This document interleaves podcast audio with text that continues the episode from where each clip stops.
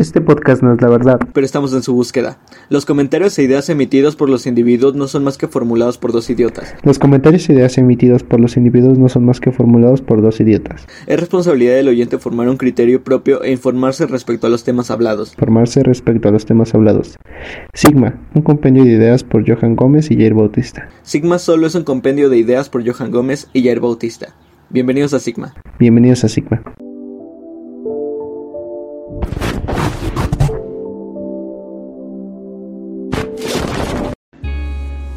Hola, ¿qué tal a todos? Bienvenidos a Sigma una vez más. Ya,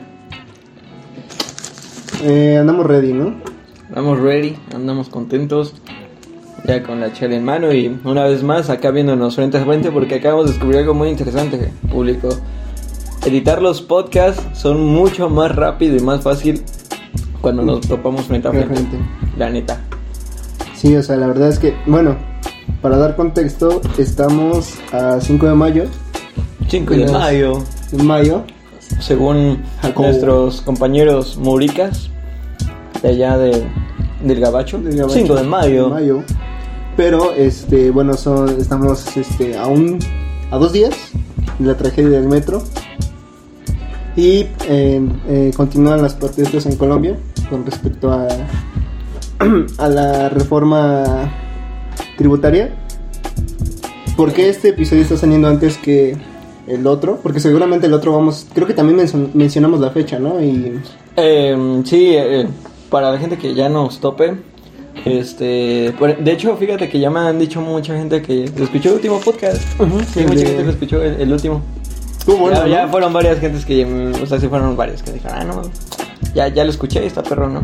Pues para la gente que ya nos haya escuchado, al final del anterior podcast mencionamos que íbamos a como que a darle continuidad A la pero- plática. a la plática del anterior, pero debido a todo el desmadre que ha surgido, pues nos, o sea, ya está hecho el podcast, ya está escrito, ya está grabado, ya está editado, pero nosotros consideramos más prudentes grabar esto antes debido a que la situación lo amerita y, y pues vaya, no es algo que no toquemos nosotros en Sigma, ¿no? Entonces, pues para no alargar el tema y no y que este podcast no salga unos dos meses después como normalmente acostumbramos, pues este podcast se sube primero. Entonces, pues bienvenidos a Sigma. Bienvenidos a Sigma. ¿Cómo estás? Pues sacado de pedo, viejo, por todo lo que pasó. Fíjate que vi un meme apenas que decía, oye bro, ya no quiero, ya no quiero vivir hechos históricos, ya no quiero, ya no Sí. quiero estar en la historia.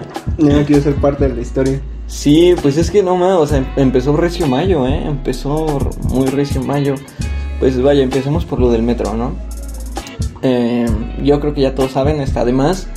Pero en la línea 12, la línea dorada del metro, aproximadamente como a las 10, 10.20, 10 y 25, 10:30, ¿no? 10.25 de la noche, pues se derrumbó eh, una parte de la estación, bueno, no de la estación, Una parte del tramo, del específicamente tramo de Olivos, y Tezonco. ¿Cómo te sentiste al respecto, amigo? O sea, bueno, Muy cabrón, güey, porque, o sea, ay, ¿por qué hay que decirle a la gente por qué nosotros sentimos ese, esa, ese dolor por esa estación? por esa línea en general, o sea, primer punto, eh, cerca de ahí fue donde crecí, cerca de ahí viven mis abuelos. Segundo punto, eh, sobre esa línea eh, visito a, a mi novia. Y tercer punto, pues esa línea fue como que nuestro nuestro camino de tres años, güey, o sea, de tres años este, de preparatoria. En esa línea acudíamos al comedor de, Del metro, del metro, de la estación Tláhuac. en la estación Tláhuac. En esa línea tuvimos muchas aventuras. Por esa línea íbamos a, al billar, donde siempre recurríamos, estado cerca de nuestra escuela. nuestra de- escuela. Entonces sí, era un Esa línea era el camino de nuestra escuela, güey, o sea, Era un camino que tomábamos todos los días. Y a veces es ahora, porque a veces salimos a las 10 de la noche. ujú. Ponte a pensar cómo si hubiéramos estado en la escuela y bueno, en la prepa todavía, que ya no estamos ahí. y aparte ya sin el COVID nos hubiera tocado. Mm, punto, punto que sí, punto que no, o sea, porque yo ya me regresaba por, por el otro lado, pero de todos modos, si hubiera, o sea, si estuviéramos ahorita en clases presenciales, a esa hora le hubiera tocado a muchos, porque muchos de los que van en la boca, este, hay, hay bastante gente que vive por allá. Entonces a esa, justo a esa hora les hubiera tocado a ellos, la- la- eh, lamentablemente sí hubo pérdidas, pero posiblemente pudieron haber mucho más. Y de jóvenes, aún de más jóvenes. O sea, sabemos que lamentablemente murieron jóvenes en la en la en, en esta tragedia. Un niño, Un niño, eh, no sé si ya lo encontraron, pero Ujú. yo me quedé en que está desaparecido, ¿no? ya lo encontraron, está ¿Fallecido? fallecido. O sea, y no solo la boca, o sea, de- Hay parece- muchas parece- universidades por eso. Parece también está, o sea, cerca de ahí, de Culhuacán, por ejemplo, o de San Andrés de Matlán, está de Culhuacán. Más para allá, tengo amigos o conocidos que van de Nopalera a Bach- al Bacho 4, Mm. que está por Culhuacán. También antes de llegar a Periférico Oriente hay una universidad de, de turismo Paga, ¿no? también. Ah, de paga, pero pues está enfrente del metro. La universidad. No, no sé. No sé, es privada, pero es de turismo. También ven gastronomía y todo eso. Y Sobre periférico está el, el bachiller 6, ¿no? Bueno, yéndote hacia, hacia. Yendo de aquí hacia Miscuac, este, a mano derecha, está. Y sobre todo enfrente, enfrente del metro Tezonco y mucha, muchos universitarios toman el camión en Olivos Para para, la. la UACM. O sea, ellos les hubiera, o sea, enfrente. O sea, es la, la universidad más cercana y de hecho entre esas dos estaciones es donde más transcurren los, los estudiantes de esa universidad. Sí, de hecho. Y bueno, ahorita tocó a esa hora, ¿no? Pasó. Pero no, ignorar- no hay que ignorar el hecho de que pudo haber sido en cualquier hora, ¿no? En cualquier situación, en cualquier día. Pudo haber sido, o sea, por lo general, la, el tramo de. O sea, a lo mejor ya un poco más. Ese tramo justo donde cayó el metro. Este, está un poco más libre, pero al menos de Tezonco hacia periférico. Ujú. Es un lugar que sufre de, de mucho tráfico a las horas de la mañana y la tarde cuando salen los trabajadores. O sea, pudo haber ocurrido justo Ujú. cuando está el embotellamiento. De hecho, algo que me saca mucho de onda es de que estás de acuerdo de que esa. El lado donde se cayó. Bueno, se cayó toda la estructura del metro, de esa parte. Pero el metro que salió afectado iba hacia dirección Tláhuac. ¿Estás de acuerdo que esa hora normalmente el metro va llenísimo hasta su pinche madre? Sí, de hecho. Algo que yo andaba discutiendo con mis papás es de que nos sacó mucho de pedo la estadística de que fueron como 70 afecta- personas afectadas en total. O sea, que estaban en los dos vagones. O sea, a mí me, me saca mucho de pedo eso. Yo creo que está muy maquillado para variar, como siempre en nuestro México lindo y querido, Mm, este, la- Bueno, ok. las personas afectadas. Te repito, ¿por qué? Porque todavía sería más creíble si el metro fuera hacia dirección Miscuac, porque a esa hora Sí, ya no hay sí, mucha, ya no hay gente de ese lado, pero hacia dirección Tláhuac. Pues somos todos los del estado, somos todos los que van al estado, a A la... Chalco, Sí, a o- bueno, no solo de ahí, o sea, de Tláhuac, de Iztapalapa, somos todos aquellos que van al centro a trabajar o a estudiar y regresas para, pues, para tus casas donde... Yo, yo- bueno, yo sí, a lo mejor no estoy de acuerdo.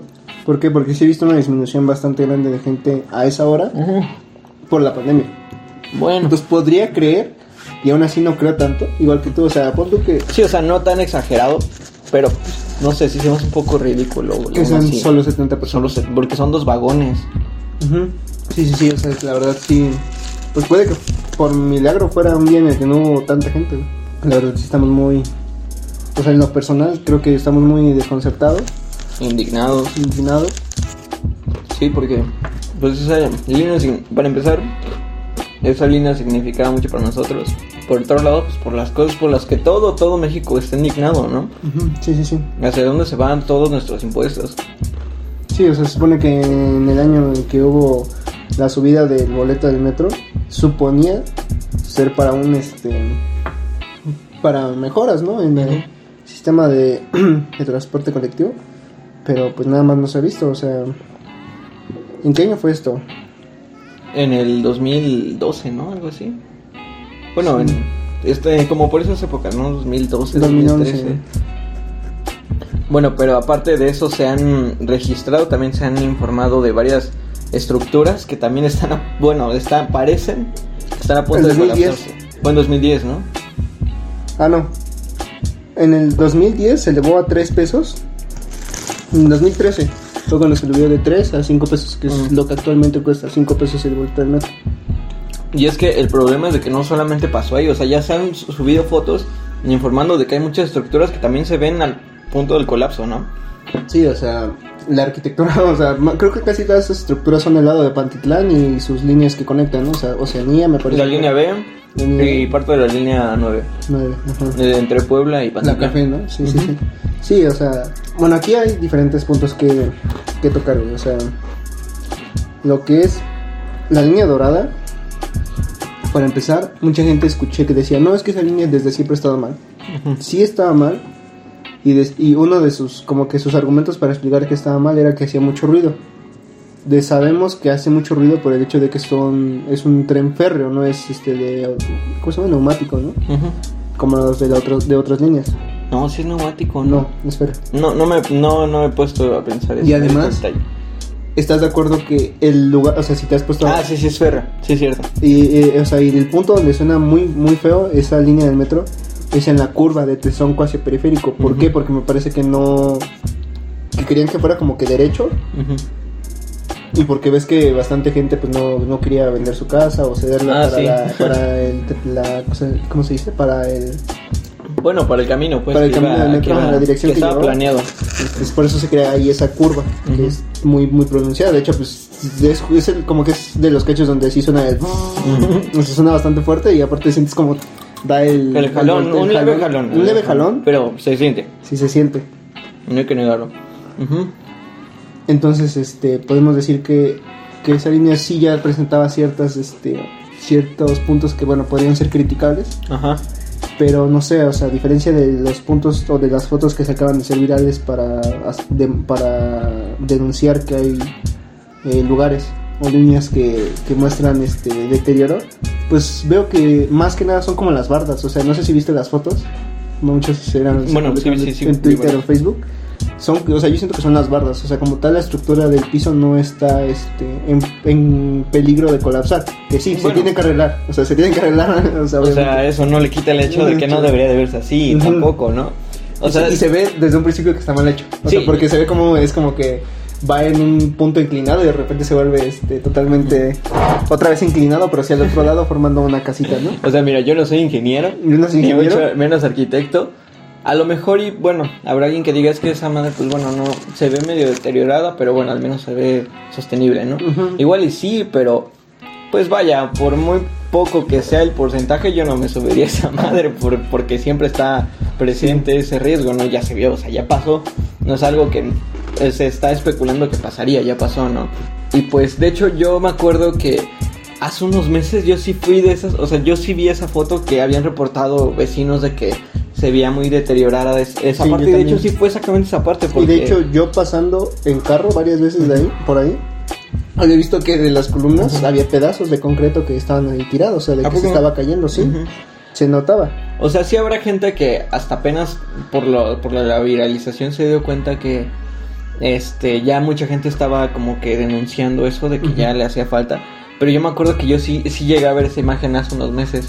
Pero pues lo ves en Facebook y sí te saca de peso, ¿no? Ajá, y más pues, que nunca, nada- Nunca imaginas lo peor, ¿no? Y siento que más que nada hace unos meses se volvió también, o sea, tú la logras, llegaste a ver esa imagen y yo igual, por los sucesos que ya han estado ocurriendo en Ujú. el metro. La in- el incendio de la... De, la, De las instalaciones centrales. las instalaciones centrales, el El choque, choque de, de el choque de Tacubaya. Tacubaya. Entonces, o sea, podemos ver ahí que ya había un, ah, ya había antecedentes de que el metro no va por- con una buena dirección. Y deja tú eso, o sea, recuerdo, recuerdo, bueno, yo recuerdo que teníamos un maestro en la boca, no vamos a decir su nombre porque tal vez posiblemente no sabemos si siga trabajando ahí. Eh, no, no nos referimos a la boca, sino al metro, pero que yo recuerdo que según escuché cuando él habló, programaba para el metro. Entonces, este, él dijo que el metro era un, un lugar donde estaban ocurriendo un, un- bastantes este, sucesos de corrupción y que por eso no se contaba con el dinero para comprar nuevos trenes, nuevos vagones. No, y eso yo lo sé, o sea, bueno, no se ha dado la plática, pero bueno, yo por mis familiares sí, sí estoy seguro de eso, o sea, incluso hasta el mismo sindicato de trabajadores está corrompido, imagínate, los representantes de los trabajadores, esa madre está corrompida, güey. Está o sea, realmente no...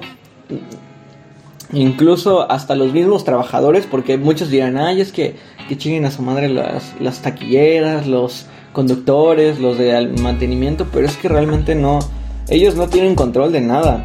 quienes tienen controles son los de, los de hasta arriba, los oficinistas, los, ajá, sindicatos, los dirigentes del, las- del metro y los altos, y los Sí, o sea, dirigentes del Bueno, sindicato fu- de bueno, bueno fuera que a todos los de la parte baja de los trabajadores les tocara algo, pero no es así. Al contrario, cada año les quitan más y más cosas.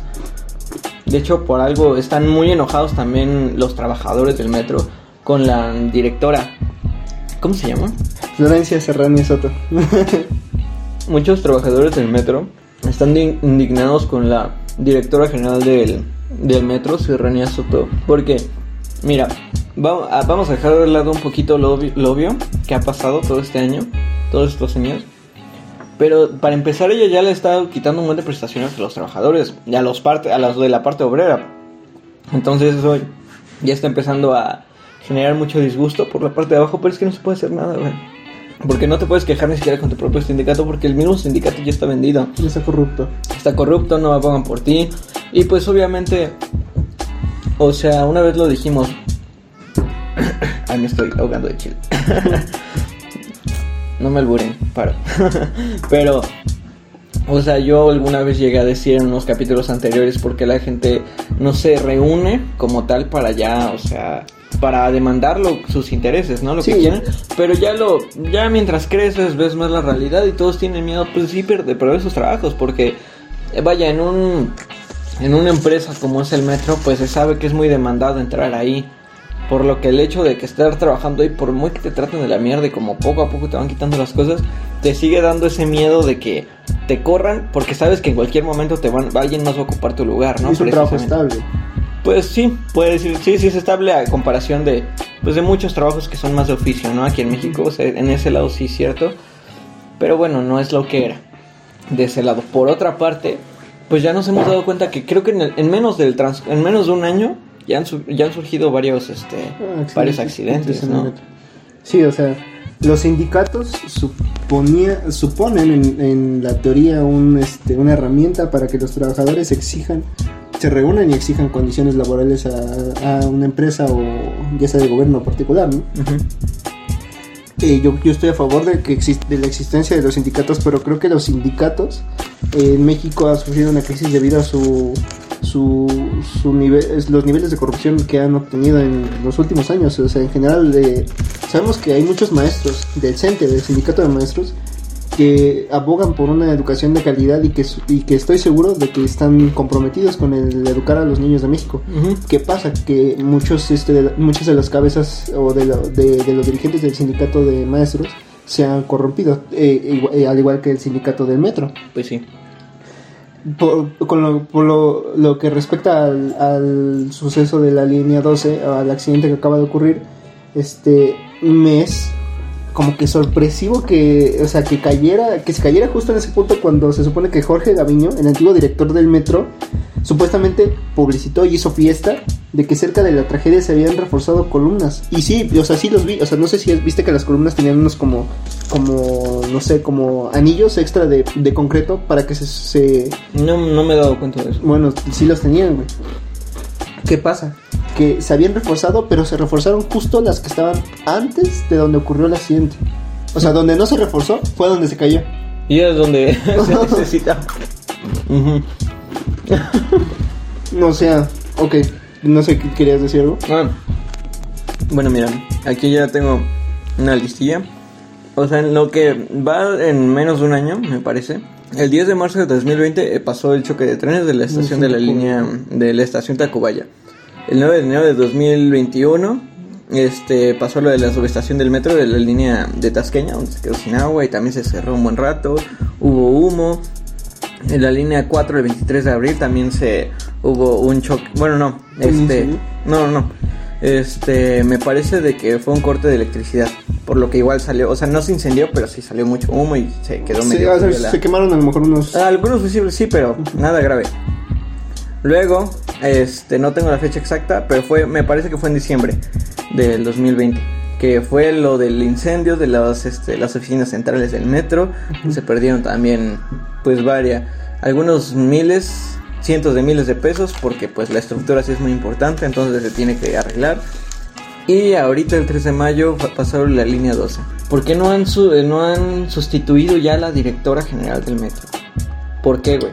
O sea, no sé si tú viste la, la entrevista del día siguiente de, de ayer. preguntas y respuestas, la de ayer, Ujú, la donde, donde, ajá, donde le me hicieron preguntas tanto a la a la A Claudia Sheinbaum. a Claudia Sheinbaum, a la directora general del metro, a creo que el- Sí, le hicieron preguntas a Brad, no creo que no. no, no, no, eso fue después, o sea, primero fue la parte de AMLO, la, la que siempre se hace la mañanera, Sí, ¿no? mañanera. Y a como a las 12 y 15 del día fue que surgió esta nueva de preguntas y respuestas. Sí, cierto. Creo que también le hicieron al jefe de departamento de movilidad o algo así y a otro, creo que era de estructuras, pero ya no me sé el nombre ahí, si no te podría decir. Pero bueno, eran cuatro. Yo me aventé esa entrevista ya la de las 12 del día, donde, o sea, me, me sorprendió lo incapaz y lo, o sea, lo estúpida que se vio la directora general Florencia, porque me sorprendió porque, porque pues en este país, siendo de los top 3, creo que está en el puesto 3 de donde los periodistas son de los que les dan cuello. Ok. Me sorprendió mucho cómo tuvieron el valor las entrevistas, las, las reporteras, de hacerle preguntas bien directas y bien cabronas a la directora. Porque le para empezar le preguntaron, bueno, vaya, datos generales de cuántas personas, cuántas personas creía que sabía ella que iban en, en el metro, en esos vagones, eh, cuántos fallecidos habían reportado, si el metro les iba a dar este algún seguro a las familias para pues una compensación, ¿no? una compensación. o Bueno, o sea, no es como compensación económica porque pues no les van a dar dinero, más bien que se hagan cargo de los gastos pues funerarios, médicos, de funerarios y creo que psicológicos también pedían, ¿no? Para Sí, pero pues no, o sea, tampoco les van a dar dinero de bueno, sí, pues no. No ni Ajá. siquiera eso van a hacer. Este, y luego le preguntaron acerca de, "O- oiga, ¿usted se ha dado cuenta de que en el transcurso de un año han surgido tantos problemas en el metro? ¿Usted, usted está, está dispuesta a renunciar al, cargo de directora? O si así se lo pidiera la, la jefa de gobierno, ¿usted lo aceptaría? Estas preguntas te las resumí, pero pues bueno, se las, se las preguntaron como cuatro personas, este, cuatro reporteros diferentes, ¿no? O sea, y fueron algunas más, pero bueno, para mí son las más importantes a destacar, ¿no? Güey, ninguna contestó. O sea, ninguna contestó. La primera que le dijeron de, oiga, este, ¿usted sabe quién fue el que construyó la línea 12, el nombre, o bueno, la empresa que construyó la línea 12? Y lo de a qué hora fue o cuántas personas iba. Primero les dijo, este, ahorita no te tengo el dato, pero este, en un momento te contesto. Luego pasaron y le preguntaron todas esas cosas, ¿no? De este, cuánto rango de edades, si había menores. Güey, no dijo nada, nada más. O se escuchaba que había alguien que le decía, este, siguiente le pasamos la, la, la pauta a no sé quién, a tal reportera, a tal reportera. Entonces, pues no contestaba nada. O sea, fueron como cuatro seguidas y nadie reportó. Más bien, la, la, la directora no, no respondió nada. Ninguna pregunta. Ninguna pregunta. Yo no vi eso. Me acuerdo que hasta la misma Claudia Sheinbaum fue y le habló como que en el oído. Yo me imagino así de, oye, pues tienes que contestar algo, ¿no? Pues no, No, te la mames. Me di cuenta de algo, esto sí, pues vaya, es mera especulación mía, pero algo que se me hizo muy, muy cagado, güey. Vamos a, antes de que te lo comente, ¿tú crees de que los medios informativos del país están corrompidos también o están influenciados por el gobierno? Ciertos medios, sí. Creo que. mm, No, Pues por, no este por el gobierno. No por el gobierno. Creo que sí, o sea. Creo que debemos, o sea, bueno, en general creo que se debe dejar las especulaciones y las teorías conspirativas. Sin embargo, creo que sí ciertos medios este, de información este, responden a ciertas este, visiones del país y ciertos intereses. Por ejemplo, Ujú.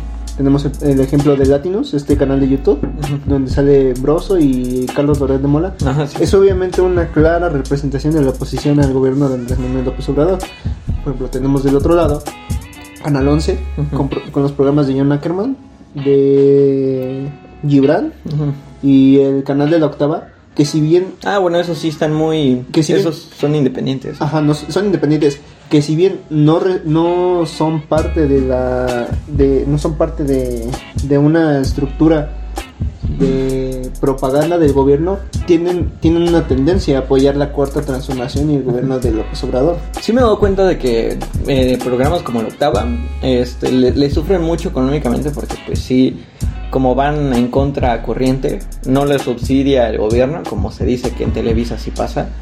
Y creo que Televisa, de hecho, dicen, no sé, no, la verdad no lo sé, está siendo parte de la de un brazo de información de Andrés Manuel López Obrador. Yo creo que no, Ajá.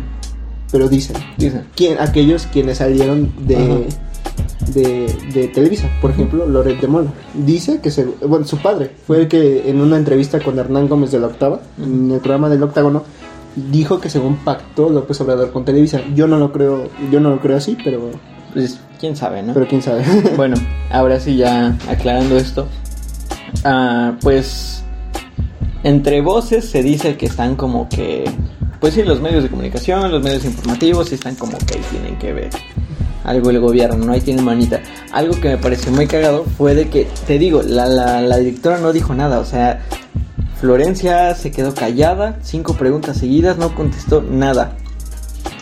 ¿Estás de acuerdo que cuando es un evento así de importante de preguntas y respuestas, pues normalmente no hay cortes, ¿no?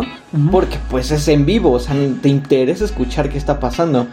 Y no fue así como que, a ver, este, se cierran las preguntas, estamos a hacer una pequeña pausa, no, o sea, de na- no contestaba nada, como que fue un silencio incómodo, hasta la misma jefa de gobierno se quedó así de, what the fuck, ¿no? Entonces, de la nada, o sea, sin, así bien raro, seguían preguntando y este lo- yo lo andaba viendo al menos en Foro TV digo, esto es especulación mía, no me crean tanto, pero de la nada fue de, oigan, vamos a un pequeño corte comercial. Y así, güey, se fueron comerciales, así como que, para empezar, eso te saca de pedo, ¿no? En segunda, el comer- los comerciales, ¿cuánto? te- no duraron ni un minuto, o sea, creo que pasaron dos comerciales nada más. Y ok, ya regresamos. Se nota que tenía un pedazo de una hoja que no tenía la, de la directora antes. Y ya empezó a contestar, pues, algunas preguntas, ni siquiera todas. Algunas preguntas. Algunas preguntas, porque no, le, no contestó acerca de quién fueron los, los constructores de la línea dorada. Solamente contestó, este, más o menos cuántas personas, este, transporta el metro a, esa hora este, cuántas personas o cuántas muertes habían, este, se habían reportado y todas esas cosas generales. Y pues te digo, eso me molestó bastante porque qué falta de respeto hacia nosotros, los que, bueno, a nosotros los usuarios, ¿no? ¿Por qué? Porque en primera es la directora general, güey. Es la directora general del metro. Entiendo, pone tú, yo entiendo. Bueno, ahorita tú me dices tu, tu, cómo lo ves tú, pero bueno, yo lo entiendo. A lo mejor es la directora, son más de 12 líneas, porque está también la A, la B. Pues vaya, habrá datos que se te van, ¿no? Porque pues no sabes, o sea, habrá datos que se te van el pedo, pero güey, eso pasó a las 10 de la noche del día anterior. La, la sesión fue como a las 12 del día siguiente. Algo tan importante no se pudo dar ni siquiera la tarea de, a ver, ok, voy a leer, voy a investigar cuántas muertes hubo, quién contestó, porque ni siquiera fueron preguntas realmente específicas, fueron preguntas que se esperaba, que se esperaría que te preguntaran, ¿no? O sea, haces eso porque eso es lo que acaba de pasar. Estudias, ves, ah, ok, esta fue la empresa constructora que hizo esto. ¿Cuántas personas iban en el tren? Por lo menos, ¿no? Por lo menos espera de tu cargo como directora general. Por lo menos, güey. Y ni siquiera eso puede hacer. O sea, al menos yo lo noté que para mí fue muy incompetente de su parte. Una falta de respeto y no demuestra profesionalidad, ¿no? Porque pues se, se le paga como, como puta, güey, como la directora.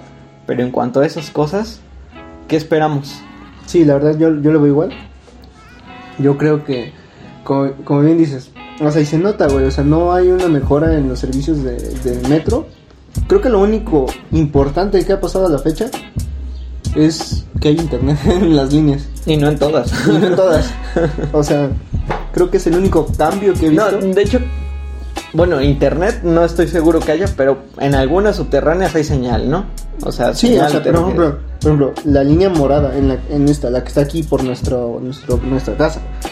Yo no esperaría que hubiera internet en, en una línea tan, pues sí, que no, o sea, no, no es mala onda, pero, o sea, sí está muy olvidada, la verdad, Sí, creo que se las más olvidadas. de las más olvidadas del metro. Hay internet. No sabía que había internet. Sí, o ya sea, hay- internet, ya en hay línea wifi. wifi. Ajá, ya también en los vagones, como en la línea sur. Oh. Ya, ya.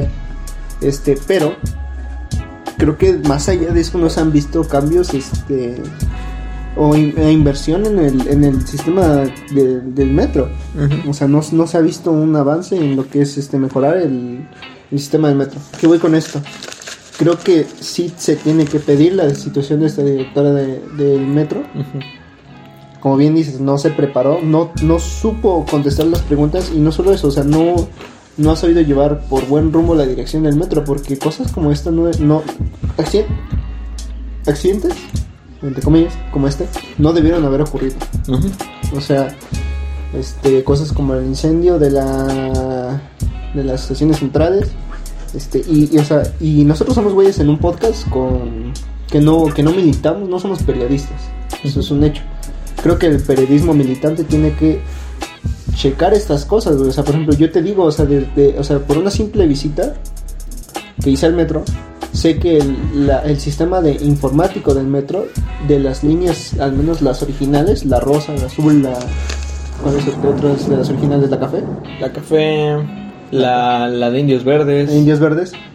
No, no, no hay nada de inversión en el sistema informático, o sea, se maneja de una forma muy, muy básica, o sea, de verdad es deprimente. La tecnología, funciona, que funciona, pero digo, o sea, debería mejorarse, ¿no? Así como el pago a los este así como la- los, las prestaciones y y sueldos de los trabajadores del metro creo yo. El- o sea, es un hecho que el metro está cayendo a pedazos, güey. Ya envejeció, a lo mejor y dicen, dicen que cada año supuestamente se reestructure, que no sé qué, pero pues no se nota, güey. O sea, no se nota el mismo, eh, eh, la misma parte fregada de Pantilán Puebla, sigue ahí desde hace dos años. También se reportó una foto de la línea B, sigue ahí. O sea, no se ve. A lo mejor en una que otra estación se alcanza a notar, ¿no? Creo que la línea 8 en algunas estaciones, pues bueno, ya está un poquito más bonito.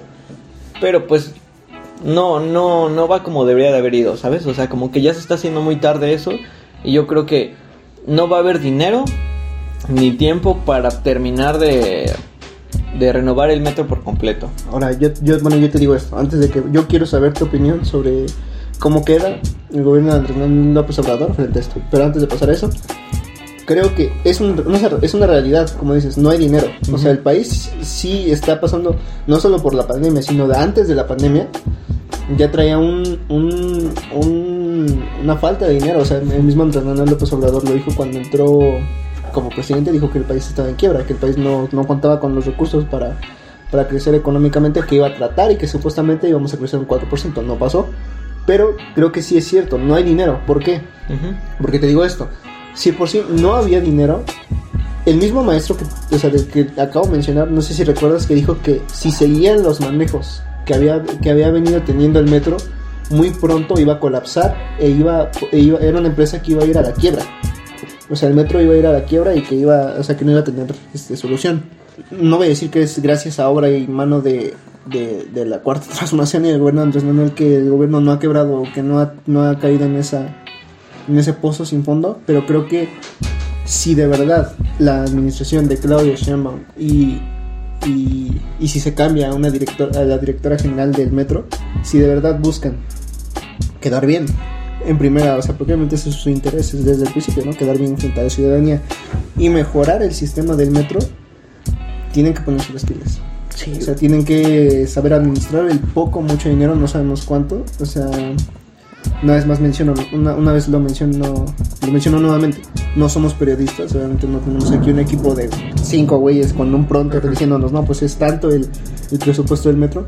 Pero creo que tienen que administrar mejor el metro y, llevarlo por una mejor dirección, güey, para que se vea un cambio o mínimo se vea que, Pues sí. que lo están intentando, güey. Pero, eh, o sea, obviamente se ve con estos estos sucesos que han venido ocurriendo que no lo están intentando y que no hay un cambio. Sí, bueno, para responder tu pregunta, primero tú que sabes más esto que yo, dame un poco de marco histórico, de contexto. ¿Qué pedo? O, o sea, yo sé que Marcelo Ebrard fue este jefe, bueno, creo que fue jefe de gobierno, ¿no? En ese entonces cuando cuando creó la línea 12, ¿no? Este, no sé tú, o sea, yo de eso no estoy tan conocido, por eso te pido que me des un marco histórico. ¿Qué tanto tenía que ver ese güey con, pues sí, con la construcción? O sea, él fue el jefe de gobierno. Él ¿no? fue el jefe de gobierno. Marcelo Ebrard construye la obra y eh, ocurren distintos, este, distintas, punto que ocurren distintas, este, distintos sucesos que hacen que, que él diga no, pues que sí se tiene que hacer, se tiene que hacer la obra. Se criticaba mucho que se hiciera. ¿Por qué? Porque es un hecho que el sur de la Ciudad de México, no es lo que es Tláhuac, Xochimilco y Milpalta, un poco Tlalpan también, son una zona de, de, de suelos que son este eh, pantanosos o fangosos, o sea, es un Ujú. suelo que es difícil construir. ¿En qué parte? Tláhuac, Milpalta, Xochimilco. Mm, bueno, sí. Es por eso que no hay metro como tal hacia Xochimilco más que el tren ligero. Ujú. Porque, por ejemplo, mi hermana preguntaba en la mañana, ¿y por qué no se construyó por abajo? Porque la zona es, este, creo que es más peligroso que se construya por abajo que se construya por arriba. Ok. Ok, Marcel Ebrard construye la obra. Creo que no se acaba en su, en su gobierno. Llega Miguel Ángel Mancera y No, la sí terminó en el 2002, pero creo que fue exactamente ya en la Ajá, sí, en el término. En el término. Llega Miguel Ángel Mancera y le detiene dos años. O sea, le detiene dos años. Creo que recuerdo que es cuando cierran la, las primeras estaciones, güey. De Tláhuac a... Me acuerdo que funcionó un, un par de semanas, un par de meses Ajá. al inicio de 2012, pero sí se reportaron fallos, Ajá. que fue cuando se, se pausó. Se El- pausó. o sea, ya estaba terminada, que yo recuerde, porque sí me acuerdo cuando pues, todavía era niño, ¿no? Me acuerdo que sí se pausó, o sea, ya estaba terminada, pero se cerraron las puertas para terminar de, bueno, tapar los detallitos, ¿no? Que quedaron supuestamente, que es ese tiempo que mencionas. Ajá. Este, Miguel Ángel Mancera la detiene dos años. Y yo recuerdo que solamente estaba detenida la parte de Tláhuac, a no sé qué estación, es Olivos, te son, no recuerdo de verdad. La Y parte funciona- pantanosa, ¿no? Ajá, fun- y funcionaba como ahorita, como, ah, como va a ser ahorita, o sea, el RTP era gratis y, y te llevaba de tal tramo, de, de un tramo a otro.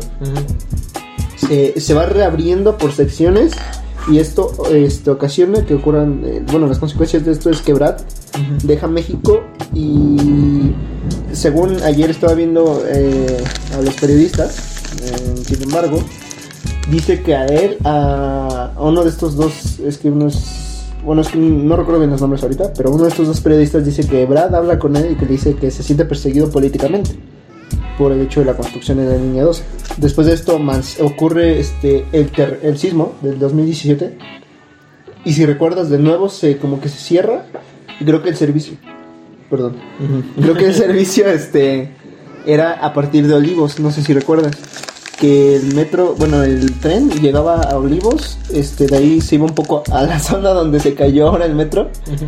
Se como que se iba un tantito, hacían que cambiara de vías y ahora sí otra vez volvía hacia dirección Miscuac. No me acuerdo. Yo recuerdo que era así. Así funcionaba una vez después de lo que del sismo. Según Miguel Ángel Macera, este según es que no sabemos si es una de las causas de que se cayera. Según él, realiza las reparaciones este, necesarias debido al sismo. Ujú. Es ahí donde las investigaciones, tanto la interna como la, la que va a ser realizada por una empresa este, externa, pues nos dirán, ¿no? ¿Cuál fue la causa de que Ajá. de que se cayera. Y pues no sé, ¿tú qué opinas? O sea, ¿de Bueno, quién es la culpa? O sea, ya hablando de todo De eso. Marcelo Ebrard, de- o sea, mucha gente le echa la culpa a AMLO. Pero pues, güey, o sea, como que no tanto. AMLO. De hecho, eso ya lo desmintió AMLO. AMLO. meme, güey. Muy meme. Deberías usarlo mucho. Sí, lo voy a usar mucho. ya te lo paso, yo lo tengo guardado. pues mira, como tal, yo no considero, con todo esto que me dices, yo no considero que hablando de el gobierno de Andrés Manuel, no creo que él haya tenido la culpa como tal, güey. Pero sí considero que tienen una muy gran, una mancha gigantesca ahí porque están encubriendo bastante bien a la directora. O sea, Sí. bueno, a lo mejor y parece que estoy tirando mucha caca, pero bueno, eso voy. O sea, a- ayer también le preguntaron a la jefa de gobierno, a Claudia, de por qué, por qué no la destituía. Le preguntaron tres veces, tres diferentes reporteros, así, oiga, ¿usted no considera que ya es muy incompetente esta, esta persona? Ya pasaron tres casos, ¿no? No es uno y no ha sido dos, ya son tres grandes y eso ya sin contar los pequeños detallitos que mencioné hace rato de las otras dos estaciones, ¿no? Pero, pero bueno, ya, ya son, pues, desgracias grandes, ¿no? Tres. No sé por qué está tan bien parada esa, esa mujer ahí.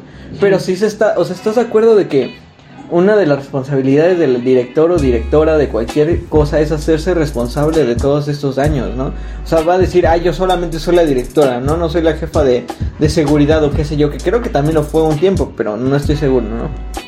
Pero decía, ay, pues yo solo soy la directora, pues sí, pero exactamente eres la directora, ¿no? tu, tu cargo te demanda eso, ¿no? Te demanda responsabilidades. Y repito, ya fueron tres. La, esta Claudia se excusó con que es que ahorita todavía no está el peritaje, tenemos que hacer el peritaje necesario para por fin ver culpables, ¿no? Pero ¿y eso qué? Yo creo que el O sea- peritaje es más para deslindar a Marcelo Ebrard y, y en sí a Claudia. Probablemente. Probablemente. Pero bueno, o sea, a eso a lo que voy. Eso sí me molesta bastante porque, bueno, a lo mejor AMLO no tiene. Debe, tendría que. Pero bueno, ponle tú que ahí le va más directamente a Claudia Sheinbaum. Pero ahí no hay que olvidar que ella es de Morena. Y aparte, pues es la, es este, la, la jefa de gobierno del estado más, este, más importante de, de- de la República República, Mexicana, güey. Entonces, pues ahí sí me saca de pedo, ¿no? De que, a ver, ¿por qué no la destituyes ya? O sea, o, o- o está muy bien parada, o les debe un gran favor, o qué pasó ahí, ¿no? Porque ya son varias chingaderas, güey. Ahora, en cuanto a Marcelo Ebrard, pues no sé, amigo. Yo sí, yo siento que tiene parte de la responsabilidad. Porque, pues bueno, fue. Dicen, dicen, es que vuel- vuelvo a, estas ya son suposiciones, eso sí ya es suposiciones mías. Dicen de que eh, le había dado este México a- al proyecto de la línea 12. Ponle tú, no, no me no sabría decirte el número exactamente, pero ponle tú que les dieron 100 millones de dólares de presupuesto. Se dice por ahí que Marcelo Ebrard y pues bueno, todos los involucrados de ahí, para la línea 12 le inyectaron de esos 100 millones solamente el 60%, ¿no? El 60-50% se dice.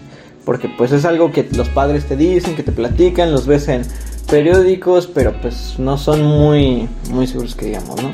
Sí. Pero bueno, sí se menciona eso de que, bueno, dicen que tiene parte de la culpa porque pues no inyectó todo el dinero que se le había predestinado para la, el- el- la producción de la línea 12, ¿no? Entonces eso lo dejo como que con una, no sé, con... Con, con- con entre comillas, ¿no? Así de, Sí, bueno, sí, sí. con tomarlo, mi opinión de en cuanto a ese aspecto, este, leve. Pero pues así es como yo lo percibo, ¿no? Sí, yo creo que, mira, hablando de, en cuanto a lo que tiene que ver con Marcelo Ebrard, yo creo que, y bueno, en general Morena y el proyecto de nación que plantea el presidente, yo apoyo bastante ese proyecto porque es de izquierda. Creo que es la primera vez en la historia del país que la izquierda tiene una posición para, Sí, muy para- perdón. muy importante y plantea un cambio para en cuanto a la forma de ver la política en México y la economía mexicana. Creo que lo que pasa ahí es que la izquierda está no tiene una estructura como tal en México, o sea, creo que no la oposición está pero rascando de donde puede para, para atacar a Andrés Manuel López Obrador, o sea, ves que luego luego llegó un diputado del PAN, ¿cómo se llama este güey? ¿Qué edad tenía? A ver, sí. Este, llegó luego, luego un diputado del PAN a capitalizar con la tragedia y a pedirle, ves que unas, eh, lamentablemente lo que acabamos de mencionar, la señora que su hijo... Este, Politizar, ¿no? Ajá, sí, su hijo perdió la vida. Luego, luego este, este diputado llegó a buscar a... llegó a buscar este... Pedir eh, que si según se iba a poner una denuncia en contra de Claudia Sheinbaum. Creo que esto es más que nada la, la oposición tratando de buscar este votos. La señora buscaba a su hijo, eh, este diputado buscaba un voto. Este, Sí, o sea, ya, su- ya surgieron, yo compartí una imagen en Facebook donde el PRI decía, no, pues este, el, el Morena está destruyendo a México y así es como que me caga, güey, porque no es ni a quién irle, güey, o sea, te digo, Mor- Morena, yo le voy a Morena y creo que en el segundo tema vamos, te voy a responder por qué. Voy a dar puntos de por qué irle a Morena, de por qué estar a favor del proyecto de nación. Creo que Marcelo Ebrard queda muy mal, o sea, y en general, o sea, bueno, a lo mejor Marcelo y Claudia Sheinbaum quedan manchados con este suceso. Y bueno, o sea, muchos decían que según Marcelo Ebrard era posible presidente para el 2024. dicen que era... Creo que hay que recordar, Marcelo Ebrard ha hecho un gran trabajo como canciller en estos momentos, o sea, como secretario de Relaciones Exteriores ha Ujú. hecho un excelente trabajo. Sin embargo, hay que recordar que durante su administración se construyó la línea 12 y ocurrió esto. Durante su administración, que dicen que también ahí hubo mano del, del gobierno de Felipe Calderón, pero también estuvo Marcelo Ebrard, la estela dorada, la estela de luz, la que está en Chapultepec. No sé si recuerdas, la suave y crema. Ahí en la entrada de Chapultepec ves que se, se supone que el proyecto era hacer un edificio y ves que está la estela de luz. La esta que parece, sí sabes cuáles son las suavicremas, ¿no? Las galletas. Sí, sí, sí. La, es, la esa madre que está ahí luego, luego entrando en Chapultepec, en la entrada de los Leones, en Paseo de la Reforma. Ah, creo que sí, sí que tengo parece- una noción, pero que no. parece una tengo, una, suavicrema. tengo una noción, tengo una noción. Se sabe que ese fue un proyecto lleno de corrupción. Entonces, lo siento, pero Marcelo Ebrard aquí queda muy mal parado. Creo no, que- y ahorita van a, van a, este, igual que la directora, lo van a encubrir bastante. La van a fundir con todo. O sea, de por sí ese mismo día ya lo están. No, no, no, pero me refiero a que Morena lo va a cubrir Sí, bastante. va a tratar de hacer una, un, sal- un rescate político para Marcelo Ebrard. Creo que ahorita no está haciendo mal trabajo. Creo que Marcelo Ebrard no es el indicado para la presidencia en 2024, a mi parecer. Pero creo que la gente sí está bien este, que le exija a Marcelo Ebrard respuestas, que le exija a Miguel Ángel Mancera respuestas, a Claudia Sheinbaum y a la directora del metro. Creo que no tiene que perder la confianza en el proyecto de nación que plantea Andrés Manuel López Obrador, de Moreno. Sí. Eso creo yo. Pues bueno, ya para Bueno, y en cuanto a la institución de la directora del metro, creo que se tiene que pedir y en las marchas que vengan, no en las denuncias ci- ciudadanas que vengan, se tiene que pedir la institución de esa este, directora general del metro y para empezar. para empezar y pedir que se manejen mejor los este, recursos que se le destinan al, al metro. Pues sí. Bueno, yo por mi parte, yo, yo para terminar esto, sí debería de hacerse justicia y exigirse, tanto para la directora, para Marcelo Ebrard, para todos los involucrados, porque conociendo este, a este, este país, van a terminar sacando a un tal jefe de departamento que no sé qué, que dice que él tuvo la culpa, ¿no? Pero realmente quiénes son los, o sea, quiénes deben de asumir la responsabilidad. O sea, los, los grandes directores, ¿no? Los directores generales de ciertas cosas. O sea, Marcelo Ebrard, por, por esa parte así real lo que estoy diciendo, pues también deberían de sustituirlo por lo menos. O sea, por lo menos deberían de sacarlo de cualquier cargo. Y, si se- y aparte, pues exigir justicia, ¿no? Legislativa. ¿Por qué? Porque, pues, güey, por algo son los directores, se les paga como, como tal, ¿no? Entonces deben de, exig- deben de darnos los, la- los mismos resultados, ¿no? Ahora, tristemente, esto es un hecho, o sea, tanto ninguno de ellos ni sus familiares toman el metro. ¿Dijiste legislativa? No, más bien este. Ah, no, judicialmente, judicialmente, sí, sí, sí, sí. Perdón, judicialmente, judicialmente, sí, sí, sí, sí, judicialmente. Este. Se me fue. Ah, ya. O sea, tristemente, ni, ni esos güeyes, ni sus familiares toman el metro, güey. ¿Sabes cuál? O sea, ya deja toda la línea 12, o sea, la línea 9, la línea B. Ninguno de ellos toma el metro. Por eso les vale madre como lo tengan, pues así de, ah, bueno, Dios quiera, ¿no? Este, todo salga chido. ¿Quién sale afectado, güey? Clase proletaria. Volvemos a lo mismo. Sale afectada la clase proletaria, güey. Los estudiantes, los trabajadores, todos los que, pues, tienen que... comerciantes que, se trasladan, pon tú, o sea, hay gente que tiene puesto de, o que trabaja, no sé, en el centro vendiendo cosas. O sea, es muy famoso este dicho de que cuando todos van apretados te dicen, güey, no aprieten, pues vete en taxi. Güey, me encantaría irme en taxi. O sea, y todos, yo creo que todos los que Me tomamos me metro encantaría sería de- tener mi carro Me irme. encantaría tener mi carro e irme de aquí a allá, ¿no? A lo mejor muchos tienen su carro, pero no tienen para pagar la gasolina, ¿no? O, no, o nada más es un carro por familia, o sea, un carro para toda la O sea, son familia. muchas cosas, son muchas cosas que te obligan a pagar el metro. O sea, digo, de alguna manera todos los chilangos tenemos un cariño al metro muy bonito por la parte cultural y todo eso que involucra, pero... Y no solo eso, yo creo que el metro es el sistema que mejor debería de funcionar. Creo que es el metro, es el sistema de transporte colectivo que al que más se le debería meter dinero y el que mejor, o sea, deja tú los autobuses, deja tú, o sea, se fun- se- funciona como tal funciona, o sea, Es que por- tiene- deja tú el, eh, quitando el lado de seguridad de que te asaltan en la combi en el camión, Sí, creo sí, que el metro como tal es un, un- una herramienta súper importantísima para que la gente se transporte en la ciudad. Sí, es que es un, es un símbolo de México, porque, o sea, no solamente eh, transporta una gran afluencia de, de, De gente. de gente, aparte es un icono cultural también, o sea, por lo menos aquí en la capital, y pues la capital para México, pues al lado de Querétaro, de Guadalajara y de Monterrey. Pues son un icono en México, ¿no? Son lo más, pues es lo top. Entonces, si no se, si no funciona bien el metro, entonces qué se espera de todo lo demás, ¿no? Sí. Entonces, pues es eso, amigo. O sea, todos los chilangos le tenemos un cariño muy bonito al metro, pero vaya, tomar el metro a las 6 de la mañana no es agradable para nadie. Igual a las 10 de la noche cuando regresas de tu trabajo no es agradable. Lo, lo haces porque no te queda de otra, no es barato. ¿Y quién va a salir afectado de todas estas cosas? Nosotros. De los choques, de Tacubaya, de este desplomo, de todos los recursos que se desvían, pues ¿quién sale afectado? Nosotros. Ninguno de ellos, ni relacionados con su familia, ni amigos. Somos nosotros. Somos nosotros. Y pues bueno, o sea, finalmente. eh, seamos realistas y, y- y si quieres verlo un poco así pesimistas, el cambio en las estructuras del metro no van a llegar de la noche a la mañana. También Sí. la gente pide milagros. a- Pide que mm, se arregle todo. Volvemos a lo mismo. Va a No hay tardar, dinero. va- ajá, no hay dinero y va a tardar, pero seamos realistas y pidamos lo imposible, que se destituya a la directora general del metro. Eso definitivamente no es posible. Y ya sería un buen paso. Sí. Pero bueno, hasta ahí quedaría el tema del Tráete, metro. tráete el otro chilito, amigo. ok. Venimos. Venimos, este podcast no, no era inicialmente un podcast político, pero bueno, se prestan las situaciones mundiales, bueno, latinoamericanas, Sí, creo muy que cercanas a nosotros. Creo que estamos de acuerdo que Sigma no es un podcast como tal de política. Terminamos hablando de ello porque Sigma, al menos la parte de Sigma, en general, La este, chela, uff, rico.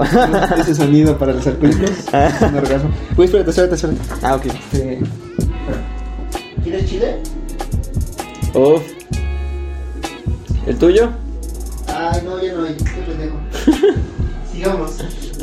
Me acabo de acordar que ya se acabó. Este, sí, sí, ya sirve.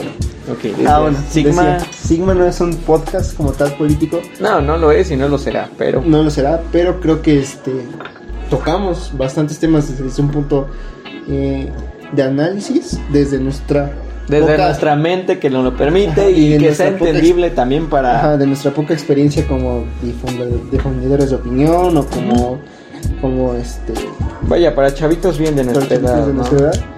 Este, política para dónde ir. Ajá, creo que este eh, terminaremos hablando con, eh, eventualmente de estos temas, Sí, ¿no? cuando al menos en la- la parte de Sigma, Sí, sí, sí, o sea, no vamos a hablar cada tanto, pero bueno, la situación lo amerita. lo merita y se presta y... Ok, pues vaya, la gran, este, el gran elefante en la habitación, ¿no? Porque tampoco hay que ignorar eso. Em, aquí en México lo primero que se habló, pues por obvias razones, pues fue acerca del metro, pero hubo otro tema. Otro tema y que ya venía este de por sí, o sea, ya, ya, ya desde antes ya venía Sí, sí, sí, ya- sonando, ya venía sonando. pero este, Justamente- como, que justamente Esa noche fue el top de ajá, el momento más más cabrón de... de- más, más sí, en que el, explotó todo. en el que explotó todo el tema de bueno, no, ya para no este para no No ser redundantes. este, Colombia, ¿no? Lo que está pasando en Colombia ahorita. Creo que en el momento que ocurrió la, la, el- la tragedia del- de, la línea 12, igual está el punto más álgido, ¿no? De las protestas en Colombia. Ujú. Colombia es un país fundamental Para Latinoamérica. para Latinoamérica. ¿Por qué? Colombia es un país que tiene muchísima agua. Muchísima agua y... Bueno, antes de que, de que empiece con mis teorías, que no son teorías conspirativas, son fundamentadas. Oh, oh, oh. Pero bueno, antes de que empiece con eso, ¿qué está pasando en Colombia? ¿Tú qué has escuchado? Bueno, en Colombia eh, están surgiendo muchas manifestaciones muy cabronas. Todo inició, pues vaya, como todo el, todo el mundo quisiera que fuera. Todo empezó de manera pacífica porque esto lleva surgiendo desde hace mucho tiempo. Creo que al inicio, este, fue que, o sea, pasó la forma, la reforma tributaria. ¿En qué consiste la reforma tributaria? Pues vaya, por lo que yo entendí, se, eh, se ponía unos nuevos impuestos grandes que, bueno, de ahí ya se paga el 19% de IVA en Colombia. Así que, pues estos impuestos ya iban a ser pues más grandes, iban a ser aplicados creo que solamente para la clase media y para la clase alta del país, ¿no?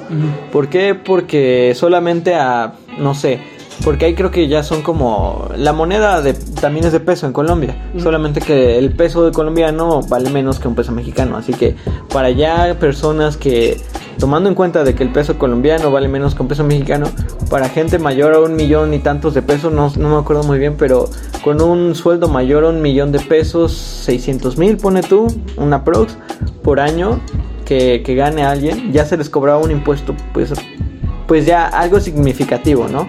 Y esto pues supuestamente es porque Colombia está tan endeudado debido a la, A la al pandemia. a la pandemia y por tantas cosas que requerías el país hacer todo esto, ¿no? Esto iba a ser aplicado solamente, como les digo, a personas con un ingreso mayor a un millón seiscientos y tantos mil de pesos, 500 mil a lo mejor. Pues esto solamente iba a ser afectado para las clases medias y altas, ¿no? Y este que compensaban entre comillas porque todo esto igual se les iba a atribuir a las clases pobres No, con también una- se le, iba, se le iba a cobrar según yo a las clases pobres. Sí, bueno, yo entendí que no. según, bueno, según yo, clases medias. Clases medias es un hecho que se le iba a cobrar. No, no, no. Bueno, a- no, sí, a las clases medias y a las altas se les va a cobrar. Yo a lo que voy es de que se les iba a atribuir un poco de ingreso extra a la clase pobre. Según ahí se iban a, este, a excusar, ¿no? De que era lo bueno de esta reforma.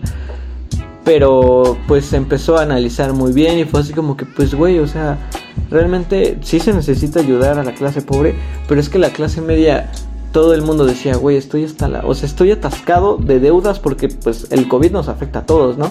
Aumentó la tasa de desempleo en Colombia y ahorita en el peor este de o sea, en la peor situación de Colombia de hace muchos muchos años todavía te agregan más impuestos, una tasa mayor de interés, pues tú decían, es que güey, o sea, yo ya estoy apretadísimo siendo clase media, ¿no? Estoy tan apretadísimo como para que todavía vengas y nos termines por desmadrar. Entonces sí exigían de que, o sea, la clase alta no le afecta, porque pues dices, bueno, sí les afecta un poco, pero pues no es la gran cosa, sí, van a seguir siendo los ricos siempre, ¿no? Los ricos seguirán siendo ricos, ¿no? La clase media pues se terminó, así, bueno, así yo lo entendí, que fue esa la razón por la que se fueron a, a protestar. Sí, Ahora o sea- no sé si tú tengas una, una idea diferente a lo que a lo que consiste la reforma. Sí, o sea, lo que buscaba esta reforma era recaudar 23.4 millones de pesos, o sea, 6.294 millones de dólares, que es equivalente a un 2% del Producto Interno Bruto de Colombia, para, para sa- saldar y, bueno, ayudar un poco a las deudas. Sí, porque que se endeudó bastante, o sea, se endeudó Se más. endeudó bastante porque el sistema de salud colombiano me parece que es muy bueno. Es de los mejores. Es de los mejores. Pero Detrás del de Chile. sí, de hecho han creído ¿Cuál, es el problema? que es privado la que es mayoría privado. de veces. Ajá, o sea, el, eh, o sea, mucha gente ataca el- las ideas socialistas o no tanto decirlo comunistas, las ideas sociales, Sí. socialistas. Mucha gente ataca a la izquierda en los países latinoamericanos porque dicen, no, es que tenemos que seguir el ejemplo de Estados Unidos. La pobreza en Estados Unidos es de las más brutales en el mundo, güey. O sea, la gente pobre en Estados Unidos de verdad Es realmente pobre, pobre. güey. sí, sí. O sea, es gente que de verdad sufre como no tienes idea, güey. ¿Qué pasa? Eh, como tú dices, muchas veces el sistema es privado, güey. Incluso, y, o sea, como bien digo, o sea, el sistema de salud es mejor que el de Chile, güey. Eh, que diga, es mejor que el de México. Sí, es mucho mejor que de México. ¿Qué pasa, güey? Durante la pandemia, mucha gente criticó a Andrés Manuel López Obrador por el manejo de la pandemia. Yo creo que no hubo un manejo de la pandemia. No hubo un mal manejo de la pandemia, ni un buen manejo de la pandemia. Creo que hubo el manejo correcto de la pandemia. Mm, ¿Por qué?